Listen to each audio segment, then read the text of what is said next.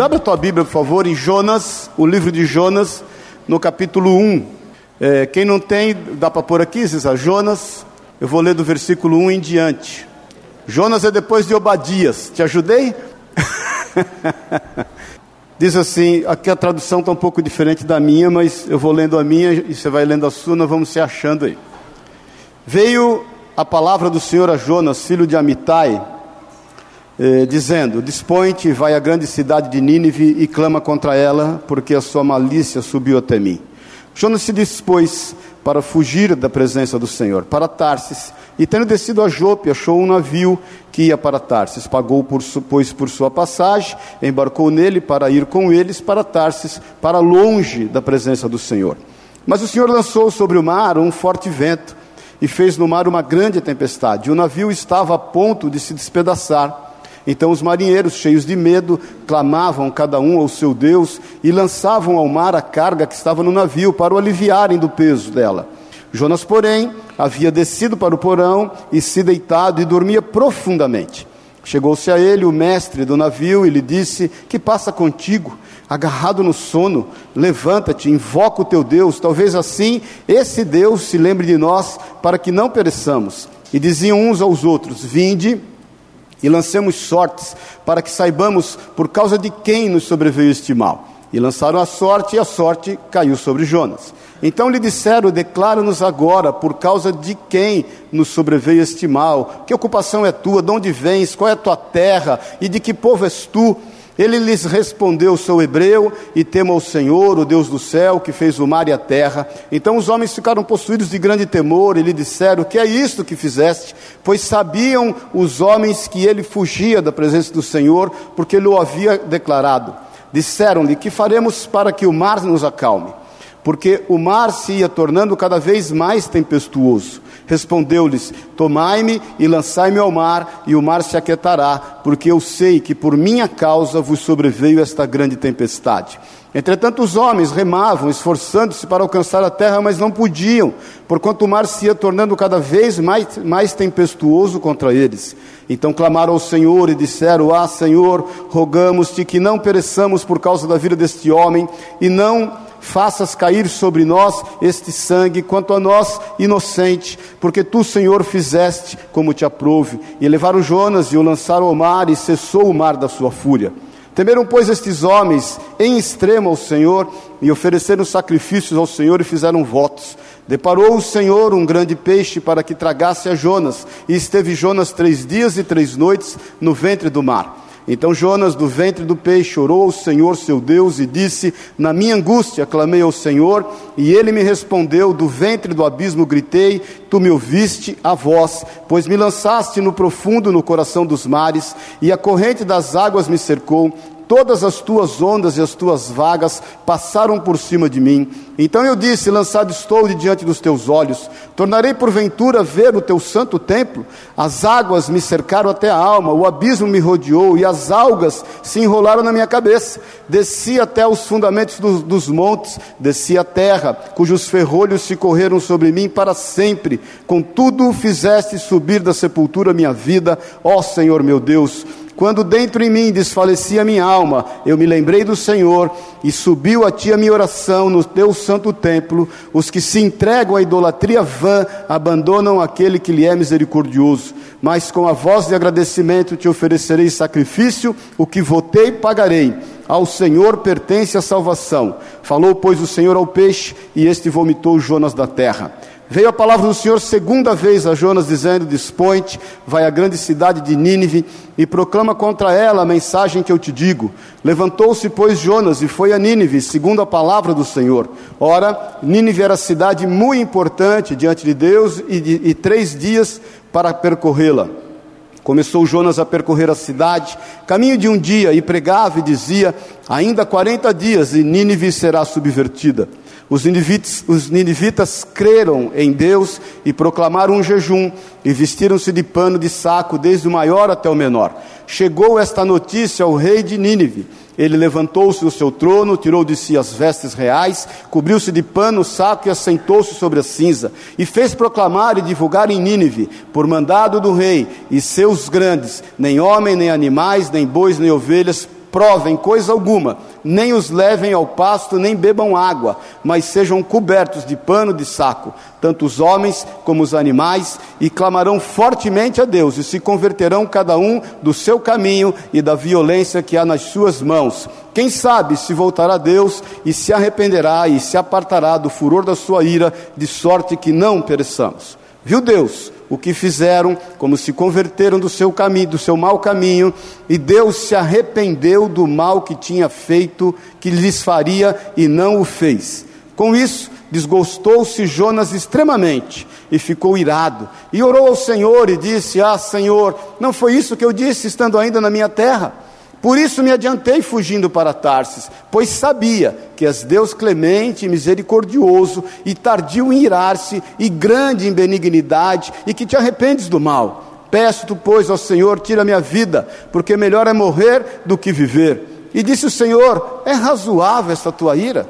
Então Jonas saiu da cidade e assentou-se no oriente da mesma, e ali fez uma enramada, e repousou debaixo dela, à sombra, até ver o que aconteceria à cidade. Então fez o Senhor Deus nascer uma planta que subiu por cima de Jonas para que fizesse sombra sobre a sua cabeça, a fim de o livrar do seu desconforto. Jonas, pois, se alegrou em extremo por causa da planta, mas Deus, no dia seguinte, ao subir a alva, enviou um verme, o qual feriu a planta e esta se secou. E nascendo o sol, Deus mandou um vento calmoso oriental, e o sol bateu na cabeça de Jonas, de maneira que desfalecia, pelo que pediu para si a morte, dizendo: Melhor me é morrer do que viver. Então perguntou Deus a Jonas: É razoável essa tua ira por causa da planta? Ele respondeu: É razoável a minha ira até a morte.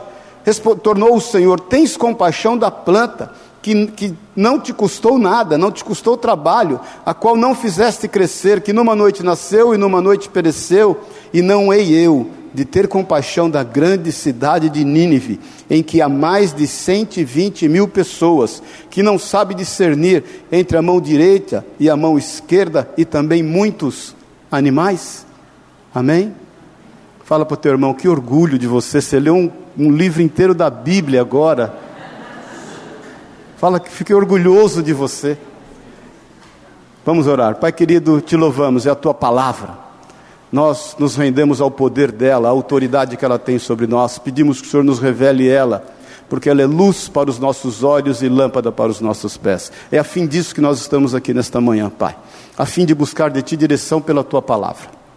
Temos te louvado, te adorado, temos a te clamado e nós sabemos que nós precisamos da tua palavra que tem pautado o dia a dia da nossa vida, minuto a minuto, inclusive. Em nome de Jesus, que o Senhor fale no íntimo no oculto de cada um dos nossos corações e a tua vontade boa, perfeita e agradável, que é de nos fazer parecido com Jesus, se cumpre em nós para a honra e para a glória do teu santo nome, Jesus. Nós rejeitamos e repreendemos tudo que não é teu e declaramos a liberdade do Teu Espírito Santo em nós, em nome de Jesus. Amém e amém. Amém? Amém, irmão. Eu quis ler o livro todo porque ele é autoexplicativo, né? Para que a gente. Eu, eu, eu fiquei fazendo conta. Se eu fosse colocar você no contexto de todo o livro, ia demorar mais do que se a gente lesse o livro todo. Nós demoramos exatos sete minutos para ler o livro todo. Olha que benção. Eu tinha cronometrado já antes, viu? E já para saber, para não ser pego de surpresa. Mas a realidade é que esse livro é impressionante que nos, nos, no canon original ele começa com E, na tradução que está aqui começa com hora, na minha tradução começa com veio, né? Algumas traduções começa veio a palavra do Senhor, outras hora veio, mas a correta, a certa, o, o canon original é E. Não se começa uma história com E, né? Existem 14 livros, eu fui pesquisar na Bíblia, que se começa com E. Mas existem só dois livros que terminam com uma pergunta. Você deve ter percebido que esse livro termina com uma pergunta. Deus inquire a Jonas, a Jonas. Deus pergunta a ele o que seria feito da misericórdia dele a respeito de todos os animais e de 120 mil crianças. Porque o que, o que não discerne a mão direita da mão esquerda não é adulto, é criança. Então ela era uma grande cidade, que tinha só de crianças 120 mil, mais mulheres, mais idosos, né? mais Homens, imagine, aproximadamente dizem, uma cidade de 700 mil pessoas, que foi fundada lá logo depois do dilúvio, por Nimrod, bisneto, ou trineto, ou tataraneto, sei lá, Nimrod, que foi casado com Semiramis, aquele que quis erigir a Torre de Babel, vocês devem se lembrar disso, e se tornou uma grande cidade, capital de um grande império, o Império Assírio, e isso é que fazia com que Jonas não entendesse como é que a misericórdia de Deus poderia atuar num povo tão indecente, tão imoral num povo tão violento que fazia questão de matar os seus inimigos e colocar a cabeça deles nas portas da cidade que era protegida por um muro de 10 quilômetros de distância. A circunferência de todo o muro era de 10 quilômetros, e eles faziam questão de ponto a ponto colocar a cabeça e partes dos corpos dos inimigos ao redor desse muro e faziam um portal nessa, nessa porta da cidade, dizendo o quão poderosos eles eram. Muitas vezes nós questionamos essa questão do, de Jonas. Foi para para o ventre da baleia, não foi? Como é que pode ser isso? Eu já fiz um estudo acerca disso uma vez, não vou entrar no mérito disso, mas eu creio na palavra de Deus literalmente como ela está escrita. E creio também porque Jesus faz referência a Jonas por duas vezes. Depois você leia Mateus 12, depois você leia Mateus 16, depois você leia Lucas 11, que faz a mesma referência de Mateus 12. Jesus faz referência a Jonas e faz referência a ele ter permanecido por três dias e três noites no ventre da baleia. Então, se Jesus faz referência, quem sou eu para querer ficar aí estudando e buscando coisas tangíveis para crer no que diz a palavra de Deus? Então, eu creio. Amém, irmãos? Creio piamente. Jonas, inclusive, é citado em 2 Reis 14. Ele foi profeta no tempo de Jeroboão, que foi um rei que não fez lá as coisas muito boas perante Deus, mas ele fez coisas boas para com o povo. No, no reinado de Jeroboão, a cidade prosperou, Judá, né, prosperou, Israel prosperou, ele era rei de Israel, as coisas aconteceram. Então Jonas é um personagem real. Amém, irmãos? Como um de nós. Poderia estar sentado do teu lado aí. Aliás, deve estar, porque ele, ele tem nele algumas características muito parecidas com as nossas. E é isso que eu quero meditar hoje. Nós temos falado sobre a misericórdia. Eu falei no domingo retrasado que ela se manifesta pela compreensão de Deus, né? É, falei domingo passado que ela tem um propósito específico na nossa vida e eu quero te dizer que a misericórdia de Deus se manifesta em amor hoje. Esse amor, que vamos falar a verdade, a gente tem dificuldade de entender. A gente tem dificuldade de entender esse amor, esse amor incondicional que o Senhor nos proporciona. Jonas não conseguia entender, isso era um absurdo na cabeça dele. A gente tem dificuldade de entender desse amor, haja visto que por causa disso a gente tem muitas vezes agido independente da vontade de Deus. É o que aconteceu com Jonas. Deus deu a ele uma ordem. Ele foi fazer exatamente ao contrário daquilo que era a ordem de Deus. Embora, preste atenção nisso, as coisas aparentemente estivessem dando certo na vida dele. Vai rapidinho lá em Jonas 1. Eu vou ler só alguns versículos com você. Você já leu o livro inteiro, está de parabéns. Mas no versículo 3, Jonas se dispôs mas para fugir da presença do Senhor para Tarsis. Presta atenção, e tendo descido a Jope, achou um navio que ia para Tarsis. Pagou, pois, a sua passagem e embarcou nele para ir com eles para Tarsis, para longe da presença do Senhor. Mas o Senhor lançou sobre o mar um forte vento e fez no mar uma grande tempestade. O navio estava a ponto de despedaçar. Então os marinheiros, cheios de medo, clamavam cada um ao seu Deus e lançavam ao mar a carga que estava no navio para o aliviarem do peso. Jonas, porém, que, que diz aí? Havia descido ao porão e se deitado e dormia profundamente. Então as coisas aparentemente estavam dando super certo. Porque ele chega, quando ele chega para embarcar para Jope, a palavra chega em Jope para embarcar para Tarsis, o navio já estava disponível. Uma coisa boa. E ele tinha o dinheiro para passagem, exato. Uma coisa boa. E ele arruma um lugar VIP, VIP, ele vai para o porão e lá ele está tranquilo, olha que coisa boa, lá ele dorme, e dorme profundamente. O que nos leva a entender que não é só porque algumas coisas têm dado certo na nossa vida que a gente está no centro da vontade de Deus. Bom dia, paz do Senhor. Não é só porque algumas coisas têm acontecido em decorrência das nossas necessidades, em decorrência daquilo que nós entendemos que, era, que é bom para nós, e de que tudo está certo, de que Deus está aprovando todas as coisas, de que Deus está no controle de todas as coisas. Tome cuidado, porque na proporção, às vezes, em que as coisas aparentemente estão dando certo, nós estamos cada vez mais nos distanciando do centro da vontade do Senhor. E quando nós nos distanciamos do centro da vontade de Deus, nós queremos questionar o amor que Ele tem para conosco. Que no nosso entender, afinal de contas, que amor é esse? Isso, irmãos, é uma característica nossa. Amém, querido? É, é nosso. Vai em, em Gênesis 3. Quero rapidamente falar sobre princípios. Deixa aberto aí, Jonas. Mas vai em Gênesis 3.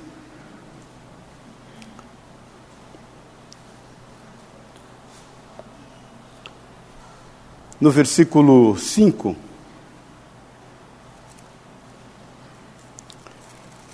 Quem achou, diga amém. Pode pôr aí, Zizal? 5 e 6. Diz assim: Porque Deus sabe que no dia em que comerdes desse fruto, vossos olhos se abrirão e. E o que? Sereis como Deus conhecendo o bem e o mal. Versículo 6. Então, vendo a mulher que aquela árvore era boa para se comer, agradável aos olhos, e árvore desejável para dar entendimento, tomou do seu fruto, comeu e deu ao seu marido, e ele também. Jonas, que não conseguia compreender o grande amor de Deus, começou a querer agir com essa característica: eu quero ser como Deus. O problema adâmico na nossa vida é o quanto, como Deus, nós queremos ser. E o quanto, como Deus, nós queremos tomar e ter as decisões segundo o nosso entendimento, agindo independentemente daquilo que é o desejo e a vontade de Deus para a nossa vida. Fugindo da presença de Deus, não conseguindo compreender o tamanho desse amor que Ele tem para conosco. Nós agimos como Deus quando nós entendemos que nós vamos decidir o destino da vida das pessoas a partir das nossas necessidades. Nós agimos como Deus quando nós temos diante de nós somente um espelho, que faz com que as nossas necessidades sejam resolvidas aos nossos olhos. Aliás, cuidado com o espelho, irmão. Espelho só potencializa as coisas da nossa vida. Quando você está com a moral meia alta, ele vai te, né, te dar, aumentar a tua autoestima mais ainda. Quando você está com a moral meia baixa, ele vai derrubar a tua estima mais ainda. Agora a questão é que Jonas entende que ele queria e deveria ser como Deus, e ele resolve ter sobre a, a, a, sua mão, sobre o seu entendimento, o destino da vida de uma nação. E nós muitas vezes estamos nesta luta, lutando incansavelmente para querer agir como Deus em todas as áreas da nossa vida, querendo suprir as nossas necessidades e querendo andar com as pessoas ao nosso redor a partir dessas necessidades que nós temos. Aí nada mais importa. E isso é tão sutil e vai tão tomando conta da vida da gente que a gente vai ficando cada vez mais insensível às necessidades das pessoas que estão ao nosso redor porque aquilo que olhamos diz respeito somente à nossa vida e nós nos esquecemos totalmente do nosso papel no meio que nós vivemos. Bom dia. Irmãos, nós somos criados para olhar para onde? Para os outros. Se tem alguém que você não está enxergando agora, sabe quem é? Você. Se tem alguém que eu não estou enxergando agora, sou eu mesmo. Amém, irmãos? Eu penso que se Deus quisesse que a gente tivesse enxergando a nós mesmos constantemente, a gente ia ficar meio ET, né? Ia sair um trem aqui do meio da cabeça, aqui, com o olho voltado para cá. Para que hora a gente se olhe aqui, hora a gente olhe para frente, hora a gente se olhe aqui. E se isso fosse realmente uma tendência humana, o que mais a gente ia ter era olho saindo, meio ET, saindo da nossa cabeça para olhar para nós mesmos. É o que estava no coração de Jonas, porque ele achou um absurdo. Irmãos, nós muitas vezes não compreendemos. A gente está vivendo um momento, querido, onde a violência tem sido tão disseminada. Eu, eu, eu me lembro quando começou a, a, ter filme ou cena na TV de, de, de situações de briga, de violência, de sangue correndo. A gente meio que, né? Quem tem mais de 40 sabe disso, meio que ficava assustado, meio que, né? Até que criaram o videogame de violência, de matar, de prender, de, né, de matar a soco, de escorrer sangue, até que os filmes começaram a ficar cada vez mais violentos, até que nós nos adaptamos a essa realidade do lado dos nossos olhos. E essas coisas já não mais nos chocam a ponto de um jovem lá, viciado em drogas, que estava totalmente tomado pelas drogas, que foi, sei lá, querer tomar a arma de um segurança lá no Rio de Janeiro, e esse cara dá um mata-leão, sossega-leão, sei lá que cara fez lá, mata o moleque asfixiado na frente da mãe. E muitas pessoas que estão ali não tiveram a coragem de ir lá tirar esse homem de cima do menino. Até porque virou normal.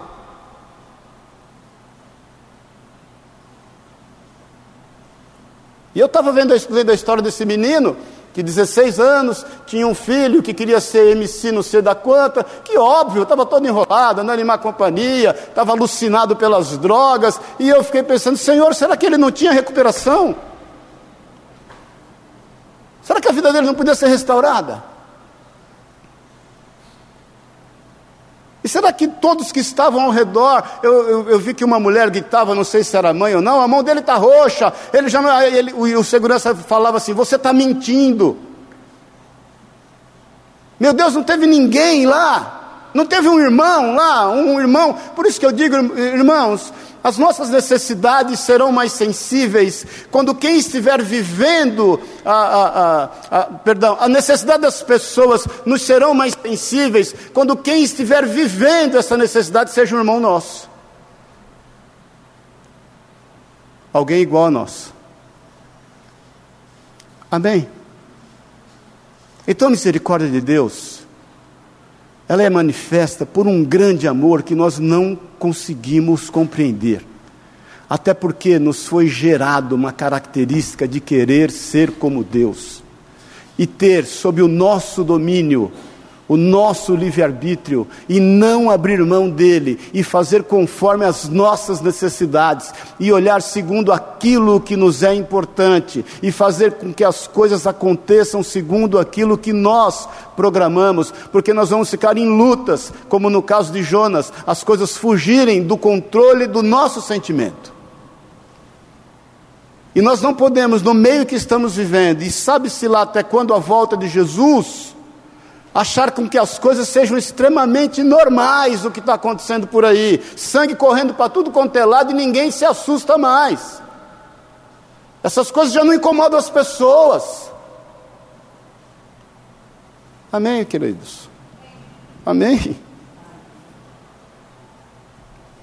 Jesus, em Filipenses, não precisa abrir, no capítulo 2, versículo 6, diz que ele, sendo Deus, não tomou por usurpação ser o que? Igual a Deus. Antes, sendo Deus, se fez homem. E como homem, se tornou nosso sumo sacerdote. Como diz em Hebreu 2 Hebreus 4, para nos compreender literalmente aquilo que se passa dentro de um corpo humano. E nos deu o exemplo de sendo ele Deus, não tomou por usurpação ser igual a Deus, e queridos, nós temos que quebrar isso na nossa vida. Essa característica adâmica que foi quebrado no nome de Jesus na cruz de Cristo em nosso, em nosso favor, em teu favor e meu favor. Para que a gente não saia querendo agir totalmente independente e não saia articulando todas as coisas somente segundo as nossas necessidades. Isso, infelizmente, acontece nas famílias, nos lares, entre marido e mulher, entre irmãos, entre pai e filhos, entre filhos e pais, e essas coisas vão tomando conta, e cada vez mais essa independência vai tomando conta, e cada vez mais aquilo que a gente tem visto, consequência desse ato contínuo, tem sido normal. Amém, queridos? Amém, querido. A melhor forma de nós nos avaliarmos, deixa eu te falar uma coisa, não é o espelho. Cuidado com o espelho, eu vou te falar de novo. Cuidado com o espelho.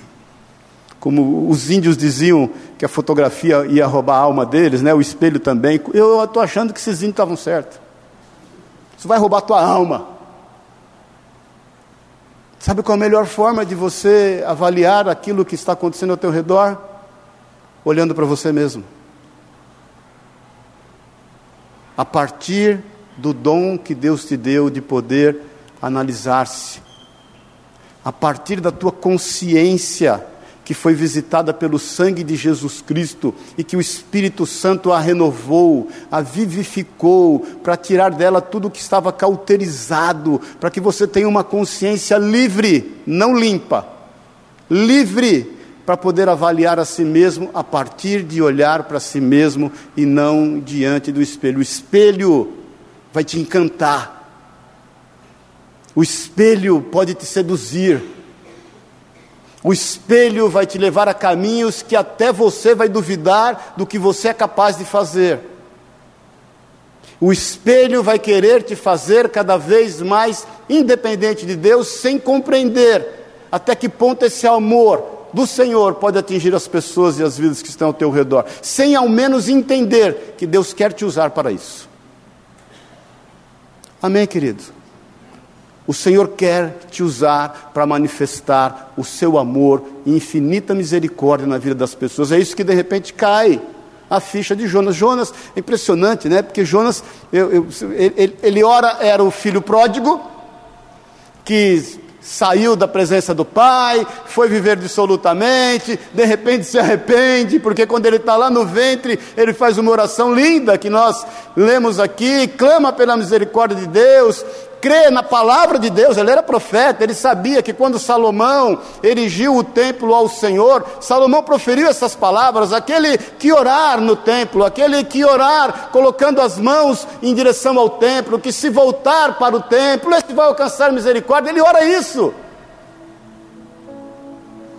Então, em dado momento, ele é aquele filho pródigo que caminhou independente, que cuidou só das suas necessidades, que tinha um espelho portátil do seu lado, até que tudo acabou porque ele viveu dissolutamente, de repente ele se arrepende. Em dado momento, ele é o irmão mais velho. Por quê? Que eu estou aqui e não tenho nada que o Senhor está dando para esse que não merece nada. Às vezes a gente é assim, né? Você sai de casa com meu filho pródigo, no meio-dia você se arrepende, no fim da tarde você está julgando quem está ao teu redor. Paz do Senhor, não sei com você, mas comigo é assim. Tem dia que eu saio, é comigo mesmo. Vou fazer isso, vou fazer aquilo. Comigo, Deus me dotou, esta unção está sobre a minha vida fazer isso, vou comprar aquilo, vou vender aquilo outro, e agora deixa comigo, a bola está no meu pé, eu sou o cara. Quando é às duas da tarde, eu já quebrei a cara umas três vezes, já comecei a me arrepender. Falei, não, não é bem assim.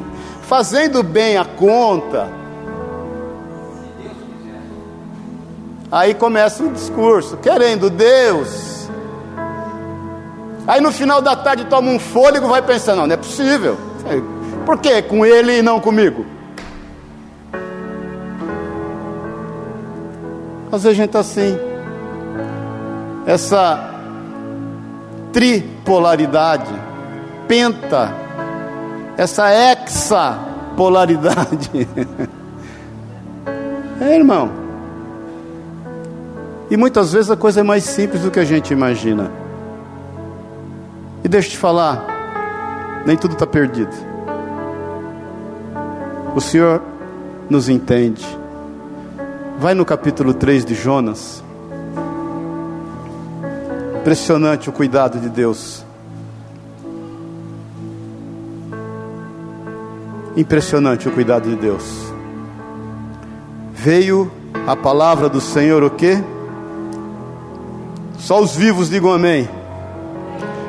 Veio a palavra do Senhor pela Olha para mim um pouquinho. A vida com Jesus é uma vida de recomeços. Sempre. Sempre. A vida com Jesus é uma vida de recomeço. Nós não podemos estar presos àquilo que nos afundou, porque o Senhor sempre vai ter uma segunda vez. De repente, essa segunda vez não é por dia, é por minuto. Não é ele que ensina Pedro, quando Pedro indaga ele: Senhor, afinal de contas, quantas vezes eu devo perdoar ao meu irmão? Sete. Pedro quis botar uma banca diante do Senhor, né? Porque o judeu é obrigado a perdoar uma pessoa três vezes. É obrigado. Pedro dobra e põe mais um de colher de chá. Sete. Estou fazendo o dobro, olha como eu estou sendo justo. E estou pondo mais um de. Jesus fala sete vezes setenta ao dia.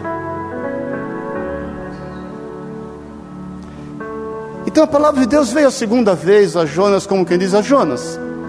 Vamos avaliar melhor essa situação. Vamos conversar acerca daquilo que você está vivendo, que está acontecendo, do quanto você agora se conscientizou que o caminho da independência não é um bom caminho, o caminho do isolamento não é um bom caminho, o caminho de fazer tudo o que te vem à mente não é um bom caminho, o caminho de olhar somente as suas necessidades não é um bom caminho, o caminho de estar insensível às necessidades das pessoas não é um bom caminho. Jonas, vamos conversar mais, já que você entende que você é extremamente importante naquilo que eu tenho a fazer. Foi assim com Abraão. Abraão também teve que recomeçar quando ele desce lá em Gênesis 12 para o Egito e mente acerca da sua mulher. Abraão também recomeçou quando ele achou que a promessa estava sendo demorada e ele faz um filho de Agar pelo conselho de Sara e nasceu Ismael. Quantos recomeços teve Davi? Moisés também recomeçou. Quando com 40 anos ele sai para ver o seu povo e vê ali um egípcio maltratar um judeu, ele mata aquele egípcio em terra e depois ele é denunciado e ele foge e depois de 40 anos, ele recomeçou. 40 anos. Pedro também recomeçou. Pedro que agiu de forma tão soberba, tão presunçosa, quando olha para o Senhor na frente de todo mundo, estufa o peito e fala: Senhor, ainda que todos te abandonem, eu, presta atenção, eu, Pedrinho, jamais te abandonarei.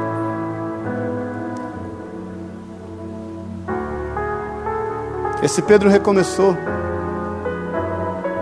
Deus agiu com misericórdia na vida dele, percebendo que havia nele grandes princípios que o levariam a negar Jesus. Por isso que Jesus fala, Pedro, olha, quando o galo cantar três vezes, querido, põe a barba de molho, porque o negócio já vai, você já me negou. Pedro sai dali, ele anda com medo, a vida dele é tensa. Quando vem prender Jesus, ele está com medo, querido. Ele corta a orelha de Malco. Já te falei, ele queria matar Malco, que ele era ruim de mira, não era bom com espada. Ele era pescador. Se ele fosse bom com espada, ele matava Malco. Jesus ressuscitaria Malco. Pedro tem nele um princípio ruim, porque a Bíblia diz que ele está seguindo Jesus de longe, quando Jesus está ali no, no, no cenáculo, passando tudo o que está passando. João conhecia a porteira, coloca eles para dentro. Leia lá, perceba lá. E aí, Mateus, é, Lucas 23, 24. E aí a Bíblia diz que Pedro seguia Jesus de longe. Ele ainda era muito independente. E sabe o que aconteceu? Pedro começa a mentir, porque quando vão perguntar acerca de quem ele era, ele não, sou Galileu, que mané Galileu, você está ficando louco? Ele começa a ficar irritado, porque ele discute com as pessoas que querem lembrar a ele a sua situação. E sabe o que aconteceu? Além de ser presunçoso, além de seguir Jesus de longe, além de mentir, além de ficar extremamente nervoso, além de ser totalmente independente, a Bíblia diz que estavam lançando sorte sobre as vestes de Jesus e Pedro estava onde? Sentado com os caras, nas companhias, junto com pessoas que faziam bem para sua alma como aqueles amigos do filho pródigo que estiveram com ele enquanto o dinheiro durou. Mas a Bíblia diz que chegou um tempo de recomeço. Jesus está ali naquela situação. Pedro nega Jesus. O galo canta. Jesus olha para ele. E Pedro capta aquele olhar e chora amargamente. Eu creio que aquele olhar era assim: Pedro, vamos retomar, querido? Vamos retomar a vida? Vamos recomeçar? Eu quero nessa manhã te deixar esse desafio. Vamos recomeçar? Vamos voltar para antes do zero? Vamos rever os conceitos? Vamos orar a Deus para que haja em nós sensibilidade acerca da necessidade das pessoas, porque muitas vezes nós queremos ser como Deus e queremos ter de Deus recursos para ser mordomos para distribuir aos necessitados. Vamos parar com isso. Se for a vontade de Deus, Ele vai te dar tantos recursos quantos sejam necessários, para você suprir a necessidade de tantas quantas pessoas estejam diante de ti. Mas se você não tiver, eu e você, não tivermos sensibilidade quanto à necessidade das pessoas, tome cuidado. Deus pode te encher de bens. As coisas podem aparentemente estar dando tudo certo, e você estará cada vez mais caminhando para distante da vontade do Pai. Porque talvez a gente ainda não compreendeu o tamanho do amor e da misericórdia de Deus. Amém, querido? Me chama a atenção que Jonas era profeta. Depois você leia lá, segundo Reis 14, 25. Sendo profeta, Jonas ouvia Deus. Olha que coisa boa. Mas ele também era insensível. Jonas era emotivo. Jonas chora por conta de uma planta. Jonas pede a morte sobre si. Irmãos, eu não sei se vocês sabem, estamos terminando, mas Hitler era vegano, adorava animais, não comia nada que viesse de animais. Olha que coisa, e olha o que ele fez. Jonas era esse cara, emotivo gostava da natureza, mas não suportava um ser humano, não conseguia se relacionar com a misericórdia de Deus que poderia vir sobre os seus inimigos, sobre aqueles que tanto odiavam Israel. Amém, irmãos? Jonas também era intolerante, Jonas era inconsequente e Jonas era desobediente. Na mesma proporção de que ele era profeta, de que ele ouvia Deus, de que ele era íntimo de Deus, na mesma proporção de que ele amava a natureza, que ele era emotivo. Quem olhava para Jonas votava nele, carregava no colo, convidava para almoçar em casa. Olha que cara doce profeta, ouve Deus, emotivo, ama a natureza. Irmãos, eu queria ele em casa. Até eu me deparar que ele era um cara totalmente independente de Deus e que agia segundo os seus próprios interesses. Então eu quero te desafiar essa manhã. Vamos recomeçar, querido. Vamos buscar em Deus sensibilidade. para daí atender o clamor do necessitado. Vamos buscar em Deus sensibilidade, para que a misericórdia de Deus se manifeste em amor através da nossa vida. O Senhor quer te usar. O Senhor quer te usar de forma poderosa. Por isso que esse livro termina com uma pergunta e começa com um E. Eu estava orando a Deus pensando, puxa vida, é tremendo, porque eu creio que isso é o ciclo da nossa vida todo dia. Todo dia. Todo dia nós temos que terminar com uma pergunta. E todo dia nós temos que começar com um E. E se fosse assim, se fosse. Nós temos que começar com essa dependência. E temos que terminar com um questionamento. É quando a Bíblia diz que um dia visita o outro dia. Então eu quero te liberar essa manhã com esse questionamento. Para que você libere as pessoas que estão ligadas a você, que de repente você quis ser Deus sobre a vida delas. Senhor, pede tudo, mas fulano é o seguinte, Senhor, não peça.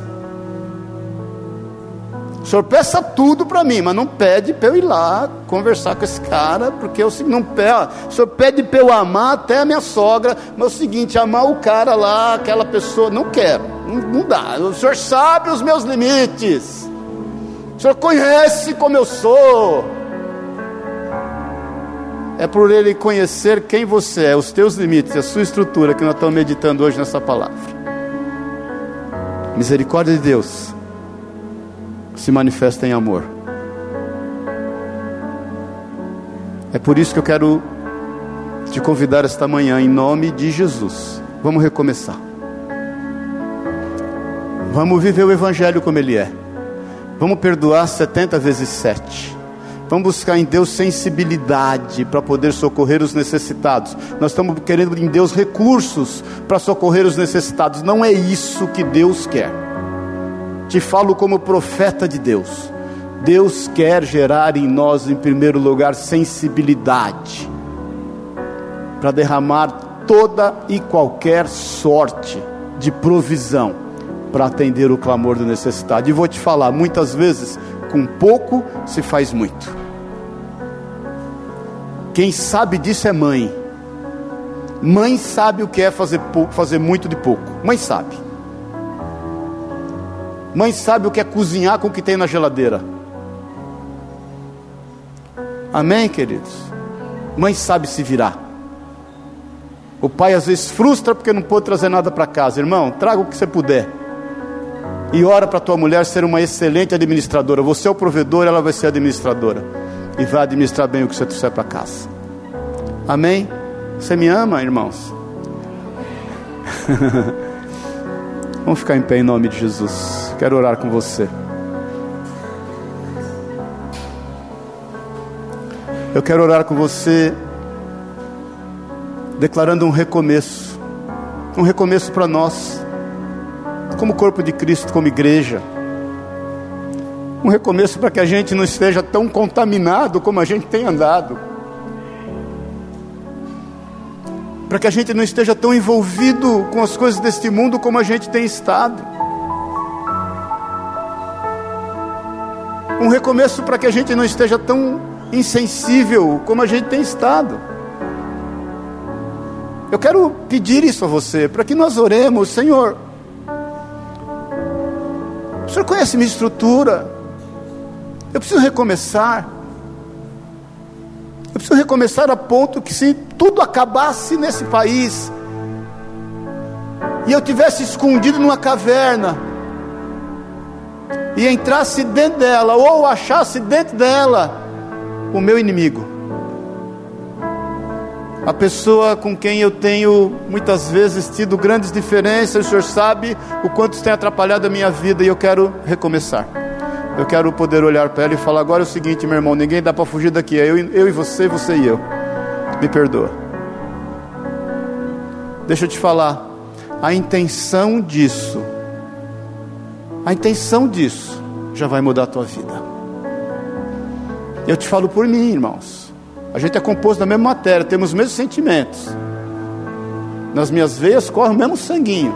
Talvez em fatores diferentes. Um é A, outro é O, outro é O negativo, sei lá o qual. Mas a mesma coisa. Eu percebo isso. Quando eu tenho uma diferença com uma pessoa, se eu deixar, se eu deixar a minha a minha vontade de ser como Deus, eu quero fazer isso, quero fazer aquilo, quero que aconteça isso, quero que aconteça aquilo. Eu, aí eu estou sendo como Deus, eu quero ser Deus, eu quero manipular como Deus. Mas quando de repente eu paro falo, Senhor, em nome de Jesus, conserta essa situação.